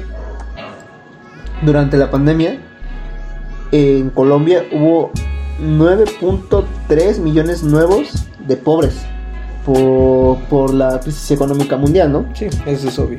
En México hubo 9.8% de, de nuevos pobres. Me vas a decir, son más en México, ¿no? O sea, es obviamente de, significaría un peor manejo de la pandemia. Pues no. En México somos 126 millones de personas, güey. O sea, somos un chingo de gente. Eh, para nosotros este 9.8%, lamentablemente, o sea, a mí me molesta mucho eso de, de las de, la- de los sistemas neoliber- neoliberales, eh, que ya tratamos de no serlo en México, es que ve a la gente como estadísticas, como un número. Pero no representa ni siquiera el 10% de nuestra población. O sea, llega al 7 punto y cacho por ciento. Para ser exactos, en México es el 7.7%. En Colombia es casi el 20%. Es el 18.6% de la población de esos nuevos pobres. ¿Qué pasa? Que si la gente se da cuenta y pone atención específica en ciertos lados del mundo es que los sistemas neoliberales, el capitalismo salvaje está haciendo que las clases medias disminuyan. que cada, vez haya, cada vez haya menos, menos ricos y más pobres. O sea, que las clases medias se debiliten. Durante la pandemia, la economía de Colombia creció un 3%. Y lo, la economía, bueno, el sector financiero creció un 30%. Me puedes decir, no mames, pues están a toda madre, güey. O sea, los bancos, el sector financiero representa los bancos y todo eso, o sea, la, inversión, eso, creció bastante. Pero los pobres, ¿por qué nuevos pobres? O sea, una vez más nos damos cuenta que los, las, la- todo lo- la estructura neoliberal se alimenta de crear pobres a costa, o de crear riqueza a costa de los pobres, güey. Sí, o sea, la economía, el mercado en Chile crece, pero ¿para quiénes? Para los ricos, o sea, eso, Oh, oh. qué sorpresa. wow. Sí. Es por eso que yo creo que, que, que yo estoy a favor del gobierno de López Obrador. Ahora, lo que está pasando en Colombia es muy, muy duro, güey. O sea, la gente está cansada, güey, de la, política de la política actual en Colombia, güey. O sea, creo que ni siquiera tienen candidato. El partido del presidente actual creo que ni siquiera tiene candidato para el 2022. Creo que son las nuevas elecciones. La izquierda tiene un candidato, la verdad no sé bien, no sé cómo se llama, pero ya trae a alguien. Ahora, ¿qué pasa? O sea, todas estas protestas ocurren este, en medio de la pandemia, en medio de la crisis, de la crisis económica mundial.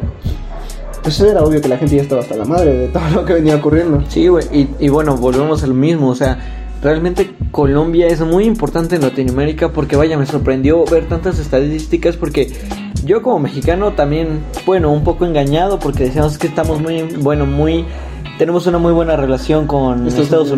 Unidos y todo eso, yo consideraba que México era top en Latinoamérica, pero de hecho en muchas cosas no es así, güey, No. en muchas cosas nos termina ganando Chile, Colombia, Brasil. En bastantes cosas, creo que lo único que damos un poquito de luchita, y tampoco somos top, pero ganamos luchita, es en la tasa de desempleo, que es menor aquí en México que en Colombia, que en, que en Chile y así. Pero en cuanto al sector educativo, en cuanto al sec- al sector salud y en muchas otras cosas más, nos superan bastante. Entonces, pues bueno, y tú dices que de hecho Colombia siempre ha sido derechista, ¿no? Tiene Ajá, que ver. siempre ha sido de derecha. Colombia, o sea, no solo por eso, o sea, eh, pues sabemos que, que Colombia fue en un tiempo casi considerado como un narcoestado por, lo, por los narcotraficantes, ¿no? O sea, lo que tiene que ver con Pablo Escobar. este, Las líneas de Perico. sí, El, el, estereo- el clásico estereotipo del, del colombiano. de que te vende el perico, ¿no? Trae perico. Trae perico, par, parce. Sí, o sea, siempre ha sido de derecha. Ha habido ciertas guerrillas en Colombia, pero no, no han, este, ¿cómo decirlo? No han surtido efecto o no no han tenido una victoria. ¿Por qué? Colombia es parte de, es un, ahora sí que, de hecho vi un, un reportaje en una revista, no me acuerdo bien, que decía Colombia, el, el estado 51, 52, pero no, ¿cuántos estados son Estados Unidos? Ay, no sé, güey. Bueno, sí no, no sabría decir. El caso es que, este... Ah, sí, o sea, Estados Unidos es, tiene 50 entidades. Y en esta, en esta revista decían Colombia, el estado 51. O sea, mandaba a... o invitaba al lector a preguntarse si Colombia es... es como Era más como una extensión. una extensión de Estados Unidos, güey. O sea, es... ¿Pero es- por qué? Es eje fundamental de Estados Unidos, ¿por qué? Muchos dicen que, o sea, independientemente, sabemos que Venezuela sufre una crisis y que la izquierda en Venezuela, o sea, el, el proyecto que supuestamente es de izquierda en Venezuela, es un proyecto que está mal y que sabemos que no, no va bien. Sin embargo, Venezuela es de los países más democráticos, o sea, era de los países más... Era, era. y con el con el sistema de elecciones mejor de que del sistema de elecciones mejor en Latinoamérica El- no sabía que votan por con huella digital güey sabías eso las votaciones son con huella digital güey Wow. en Venezuela qué pasa Estados Unidos está obviamente interesado en Venezuela porque por su petróleo y en Colombia por el agua. Lo que no saben es que el Estado lo que no saben es que aparte de la reforma Estados este Colombia quiere relanzar una guerra contra Venezuela. Y acaban de hacer una renovación un, gasto así millonario en equipo de armamento y flota que compraron tanto Israel como Estados Unidos O sea, sí, y obviamente Estados Unidos tiene ahí un interés en... Es ridículo considerar que no. Sí, es ridículo considerar que no, que Estados Unidos está metido en la política colombiana. Como un país que tiene un sistema de salud tan eficiente, como un país que tiene tanta agua, tiene tantos pobres. Como un país en el que es el número uno nada. Tan O sea, que influyente. tiene, ajá, que tiene la mayor parte de- del agua en el mundo. Hay lugares en Colombia donde no hay agua. O sea, ¿cómo, cómo es que ocurre esto? Bienvenidos de nuevo a una crítica al capitalismo. Hay, tres podcasts más atrás por si los quieren escuchar. sí, Ya para sea, no y el que va a venir, ¿no? El, y el que ya habíamos grabado. un poco. Este, la reforma tributaria es el último clavo en el ataúd de las clases medias en Colombia, güey. O sea, y según yo, por lo que vi es que van a, este, el presidente va echó para atrás la reforma, pero como que ahí le van a cambiar unas cosas para que, para que pase, ¿no? O sea, y es creo que, pues, no lo hizo porque quiso, fue porque realmente el pueblo lo demandó. Las protestas se explotaron bastante fuerte. Y pues vimos todos estos sucesos de, de- de- del exceso en el uso de la Fuerza Armada contra los, contra Tristemente, los sí. colombianos, tristemente. Sí, o sea, hubo muertes también. Se supo que asesinaron a un chico de 19 años, un policía. Eh, eh, de hecho, eso me sorprende que no ha sido tan, an- tan, tan, tan anunciado como yo creí que iba a ser. Pero sí, le dispararon por la espalda a un chico, lo asesinó un policía también. Y bueno, ya hay más casos de muerte, ¿no? Pero fue más sonado. Yo el día que pasó lo del metro también me empecé a ver varios, varias publicaciones de gente random compartiendo, en, en- o sea, ni siquiera en, en grupos o páginas que son para eso, ¿no? Políticos. O sea, en cualquier grupo o página de Facebook de memes o así, en los comentarios, bro. En Yo los vi en comentarios. los grupos de ventas, Ajá. así de ventas Sí, sí. Ajá, o sea, en los comentarios había gente colombiana que decía, ayuda, nos están matando. Y compartían videos y decían, entren a mi live, o sea, están matándonos realmente. Yo llegué a entrar a un live y aparte llegué a ver varios videos, te mandé unos videos de una usuaria random, o sea, que lo vi en una de pelis, de, pe- de no sé, de cinéfilos o algo así, o sea, que no tiene nada que ver, o sea, lo publicó ahí en los comentarios.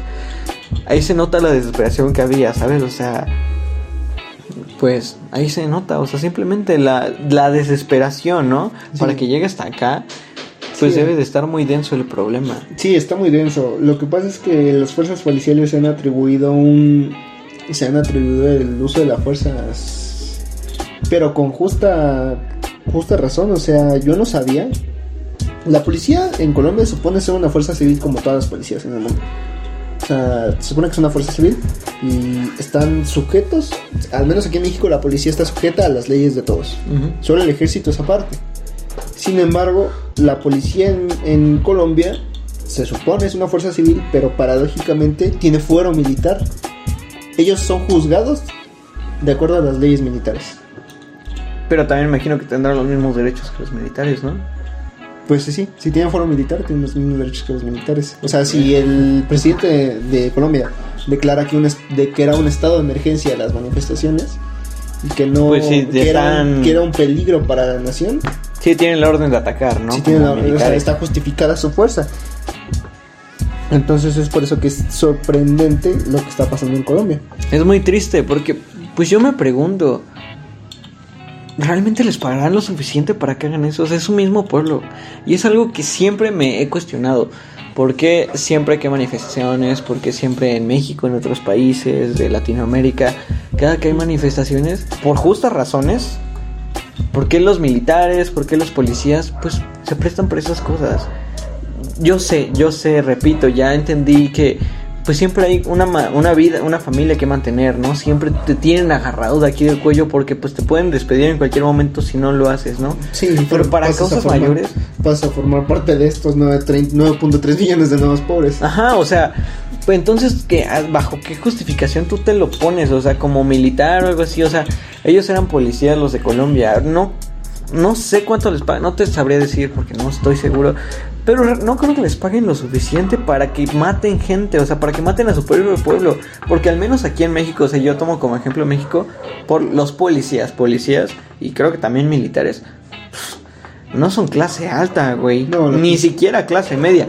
Ya si dijeras, bueno, es que el general, sargento de no sé qué, de México, pues sí, güey, como el general Cienfuegos, ¿no? Aquí en México. Sí. Ese güey, a lo mejor le están dando una millonada, pero para que tenga las fuerzas así, ¿no? Pero los verdaderos generales, los, bueno, no, los sargentos, los novatos, los policías, ¿tú crees que les pagarán bien, güey? No, según yo, el sueldo de la Guardia Nacional ronda en unos 13 mil pesos aproximadamente. Y es que ni siquiera es clase media eso, güey. Sí, muchas veces el problema con la policía en México es este el siguiente. No es más, este, a- apoyo a Andrés Manuel en su política. ¿Por qué? Porque el problema con la policía en México era que estaba, estaba llena, estaba penetrada por la corrupción totalmente. Y no solo eso, o sea, la forma de escalar o de ascender en el sistema de, de la policía en México era a partir de favoritismos, de, este, de compadrismos, Sí, sí, de... sí. sí, de todo eso, o sea. Y es que... Mm, Creo que el, el subinspector me parece gana 80 mil pesos. En ese rango, o sea, más de 50 mil pesos gana este, al menos en la policía, en la protección federal. Sí, y bueno, también algo que me gustaría destacar en cuanto a eso, se sabe, y yo lo vi una vez en un volante. ¿Sabes cuánto, qué, qué educación te piden en la, para entrar a la policía en México? Prepa. Según, en la, en la. No es que depende. No, la, depende la- de la yo, corporación. yo vi que para entrar a la, a, la, a la policía, o sea, yo vi en un volante de en Iztapalapa, te pedían la primaria nada más. O sea, yo lo vi en un volante hace unos dos años, así hasta dije, wow, no manches, te piden la primaria. Sí. Digo, con todo, con todo respeto para todos los aquellos que tengan familiares, este, policías, pues yo sé, la, la educación no define para nada la, tu, tu nivel de persona que eres, ni, ni todo eso. Pero vaya, lo que voy es de que, ¿por qué tantos militares, tantos policías no tienen educación? Porque al gobierno le conviene que, que seas un subordinado que no pienses en ti mismo, ¿no? Hay un capítulo de Malcolm que me, que me gusta mucho para hacer la analogía. ¿Te acuerdas? No sé, tú tuviste Malcolm, ¿no? Entra Reyes al ejército Mm. y, o sea, y el sargento, este, no, no, o sea, le dice, güey, haz esto. Y lo hace. Güey, come tierra. Se la come. Este, bañate con agua fría y se la come. Y, y- soy una mierda, ¿no? Sí, o sea, dile, tú, tú di, tú di esto mientras te comes tierra y lo hace, ¿no? El sargento le dice. Cuando canta, "Güey, ¿no? Este. Mi sargento, no sé. Sí. Es un humano. Yo soy yo, un vil Ah, gusano. sí, sí, sí, sí, sí. O sea, pues, aquí va mi analogía. El sargento al final le dice, güey, es que tú eres el militar perfecto. O sea, tú eres perfecto porque haces lo que te decimos sin cuestionar nada, ¿no? O sea, tú no haces preguntas, güey. Te digo, come tierra y te la vas a comer. Eso es una analogía muy pequeña, pero, güey, a gran escala, eso es lo que, por lo que yo creo que hacen los militares eso. No les dan un gran sueldo para justificar el por qué hacen esas cosas, ¿no? ¿Sabes qué? Pues te doy la orden de que vayas y este y pues bueno, le mates a estos manifestantes. Bueno, a lo mejor esa no es la orden, pero güey, si tienes que usar la fuerza bruta, utilízala, ¿no? Sí, sí, está muy fuerte lo que está pasando. En México igual han habido sucesos de, de, de, de brutalidad policíaca y militar contra la sociedad. Que, que ya sabemos, están ahí, están marcados, pero lo que está pasando en Colombia no solo, creo que no solo es este un, un hartazgo, sino que también es una respuesta a que como se viene manejando el- ese país, no, no, no es la forma. Ahora yo te pregunto algo que, bueno, yo, yo dije en la parte cuando hablamos del 8M, de, de las feministas. ¿Tú crees en las, en las marchas pacíficas? Ya con todo esto. Yo sí creo en las marchas pacíficas. Creo que, mira, que lo que plantea al menos este Che Guevara en su libro Guerra de Guerrillas Ajá. es al menos para el cambio se o para eh, la victoria de, de imposición de un nuevo sistema eh, eh, implantado por el oprimido es que las marchas o los sabotajes implantados por las clases obreras en el en las ciudades, en los países de Latinoamérica, son vitales para que, para que surja el cambio. La batalla, según él, tiene que ser en los campos. Yo creo que las marchas pacíficas funcionan como el, el eje ideológico de una causa. Pero- Pero una causa X. O sea, si yo el día de mañana voy y digo, me por tu marcho en contra de la directora del metro y planteo los puntos de por qué se tiene que ir. Son la parte ideológica. Pues es que esa es la primera opción. Es la ¿Estás primera de acuerdo? Pero es muy idealista porque no siempre pasa. No, no siempre pasa y en la mayoría de los casos no, no pasa.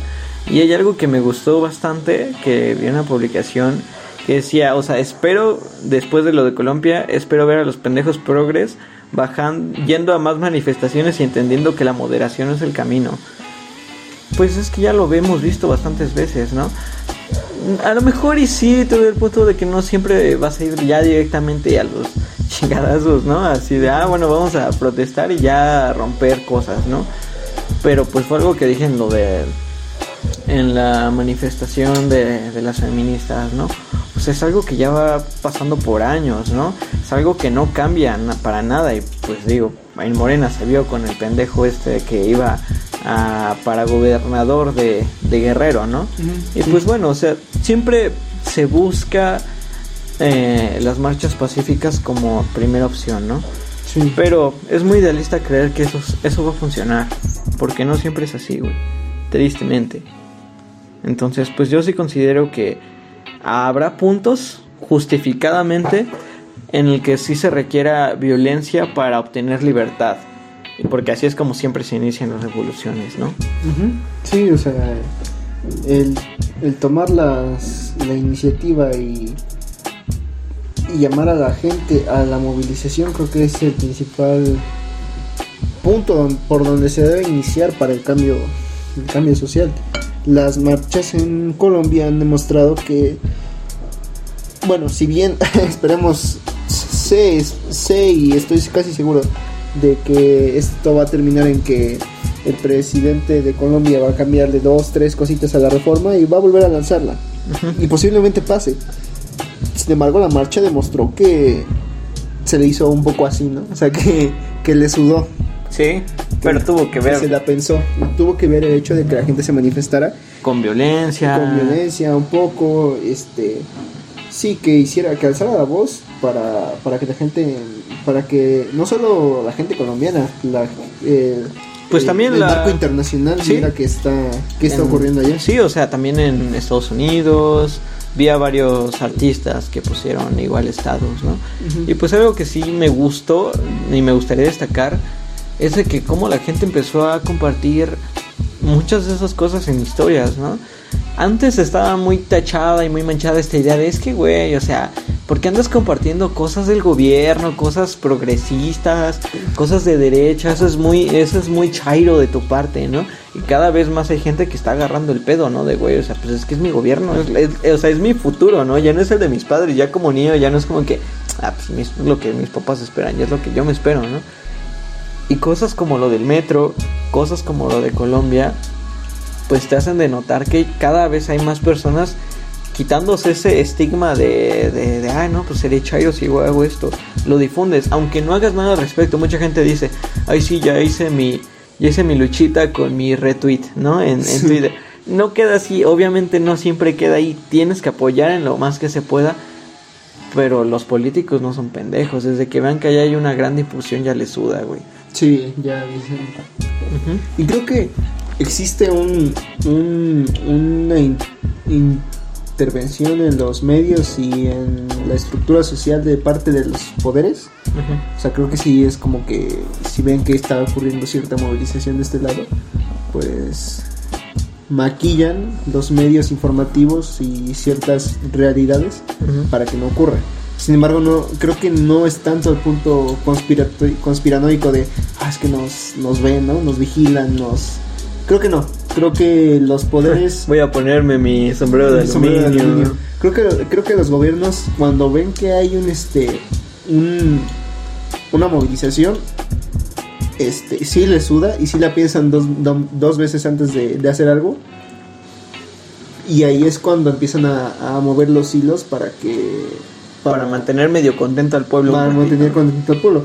Esa es la esa es la parte de que sí es real de las conspiraciones. Sin embargo, creo que no lo no lo Vean son al bichos. 100%. Vean la película de bichos de Pixar. Ahí está representado Muy bien.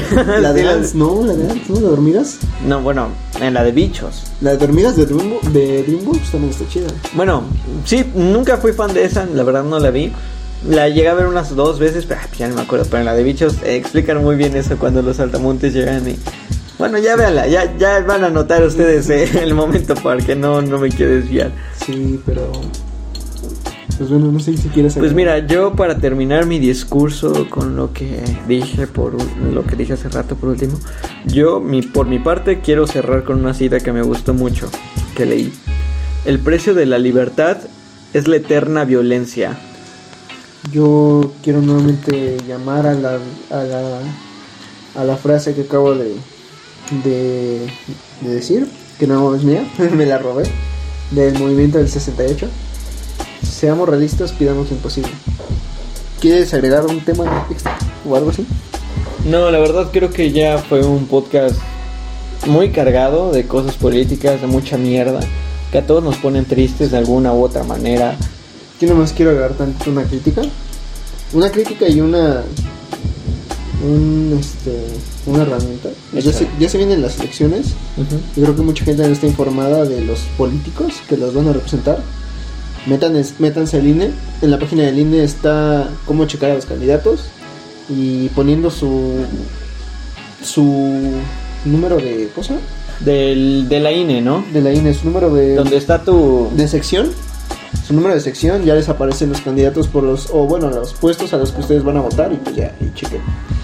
Pues si ustedes gustan, no sé, estamos platicando Isaac y yo hace unos, una semana de esto.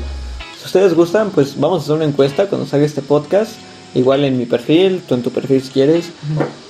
No sé si a ustedes les parezca la idea, pero podríamos grabar un podcast especial, no de Sigma, no de esto, no es un podcast. A lo mejor un podcast breve de 30 minutos resumiendo todo sobre lo que ofrece cada partido. ¿Te parecería? Sí, estaría bien O sea.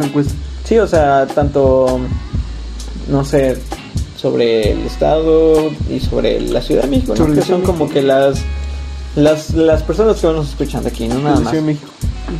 Hacer una, un breve repaso sin agregar tanta, pues sí, tanta mierda aburrida, Sí, ¿no? Sí. Y tercero, mi, bueno, bueno, por último, mi crítica es para para esos güeyes que lanzaron su marca de agua. Yo siempre voy a estar en contra. Siempre voy a decir que el agua es un derecho, no un bien. Y, y me cagó en las bolas que, que Stretchy y Saldomundo subieran y pusieran su foto de portada de Colombia. Cuando Colombia está siendo saqueada por el agua, o sea, Pues es gente que, volvemos al mismo de la otra vez en el último podcast, o sea, no, no tiene ni idea del contexto, de, a- o sea, a gran escala de lo que quieres, y de lo que son estas cosas, ¿no? De los problemas que conllevan, simplemente de voy a quedar bien, porque todo el mundo está poniendo su bandera de Colombia y porque apenas, o sea, nada más porque sé que hay injusticia en Colombia la voy a poner y ya. sí, no. Pero no entienden por qué. O sea, Chile chinga tu madre, Saldomundo chinga tu madre Bert. Esta va para- madre- Esta va para y Bert, Saldomundo y Juca. Váyanse a la verga. Juanpa, ¿no? el- y Juan Pablo Zurita. Más que nada ese güey. este, el agua es un derecho, no un bien de consumo. ya. Punto y a la verga. Si quieren, si quieren eh, adundar un poco más en este tema del agua, les recomiendo escuchar nuestro podcast Valores Huecos como la Tierra, que pues lo explicamos más a fondo Más a acerca fondo, del sí. problema del agua. Fíjate que algo, nosotros lo, lo, lo, lo predecimos, esa es la palabra. Predijimos. ¿Predijimos? Sí, predijimos, ajá. Bueno, nosotros lo hicimos, Nos anticipamos. nos anticipamos, porque ese podcast salió antes de que ya empezaran a haber varios memes de güey, cuida el agua por todo este pedo. Y viene, eh, y cuando, incluso desde que hablamos de lo del aeropuerto internacional en el último podcast de la marcha del 8 de marzo, ¿sí? de la feminista, hablamos de que yo te dije, güey, se está acabando el agua. El, en, el donde en donde iba a ser el aeropuerto Ah, sí, se sí. debió hacer un este un parque con Ecológico, ¿no? ecológico con este la- lagos artificiales y se está acabando el agua se está quedando sin agua el Cutzamala la mayoría de los de las lagunas que existen en el país están quedando sin agua Sí. ya voy eh, y y verga ¿qué- ¿por qué no me alcanza, por qué no me alcanza el tiempo chinga tu madre Samuel García también ya voy a ver a los regiomontanos cuando estén chillando por el agua güey después de haber votado por Samuel García creo que la candidata de Morena también es una pendeja pero pues bueno Ya si lo, lo mencionaremos un poquito, si sí nos decidimos en hacer el, Sí. el siguiente Sí, podcast, especial. Sí. Y pues bueno, ya duró mucho este podcast. Sí. Pero fue muy bueno, yo creo que fue muy necesario y para la gente que se quedó es un tema muy pesado. Pero tratamos de hacerlo un poco más o menos y entendible para todos, ¿no? Sí, igual si quieren informarse un poco más sobre eh, al menos el ámbito político de Colombia, les recomiendo que vayan a ver la cuenta de Pensar con Pensar con CISEC. Es una cuenta que está un poco cargada de parte del lado de ideologías marxistas y más que nada porque es una cuenta en, en favor del filósofo Slavoj Zizek, pero el güey es este argentino y acaba de tener un live en Instagram con una chava de Colombia y hablaron del de lo que está pasando en Colombia. Ah, Entonces si quieren checarlo, pues ahí está. Sí, lo, pues subes la captura de, Subo la su captura. perfil en, nuestro, en nuestra página, síganos. Síganos en Sigma. y pues bueno, muchas gracias por escucharnos. Tengan conciencia, por favor, por sus votantes. No sean pendejos. Tengan conciencia por sus votantes, por sus, sus su infraestructura de su ciudad. Y más que nada exigir lo que es el pueblo para el pueblo. Sí. Pues bueno, esto fue Sigma. Y pues hasta aquí nos despedimos. Chao. Hasta luego, bye.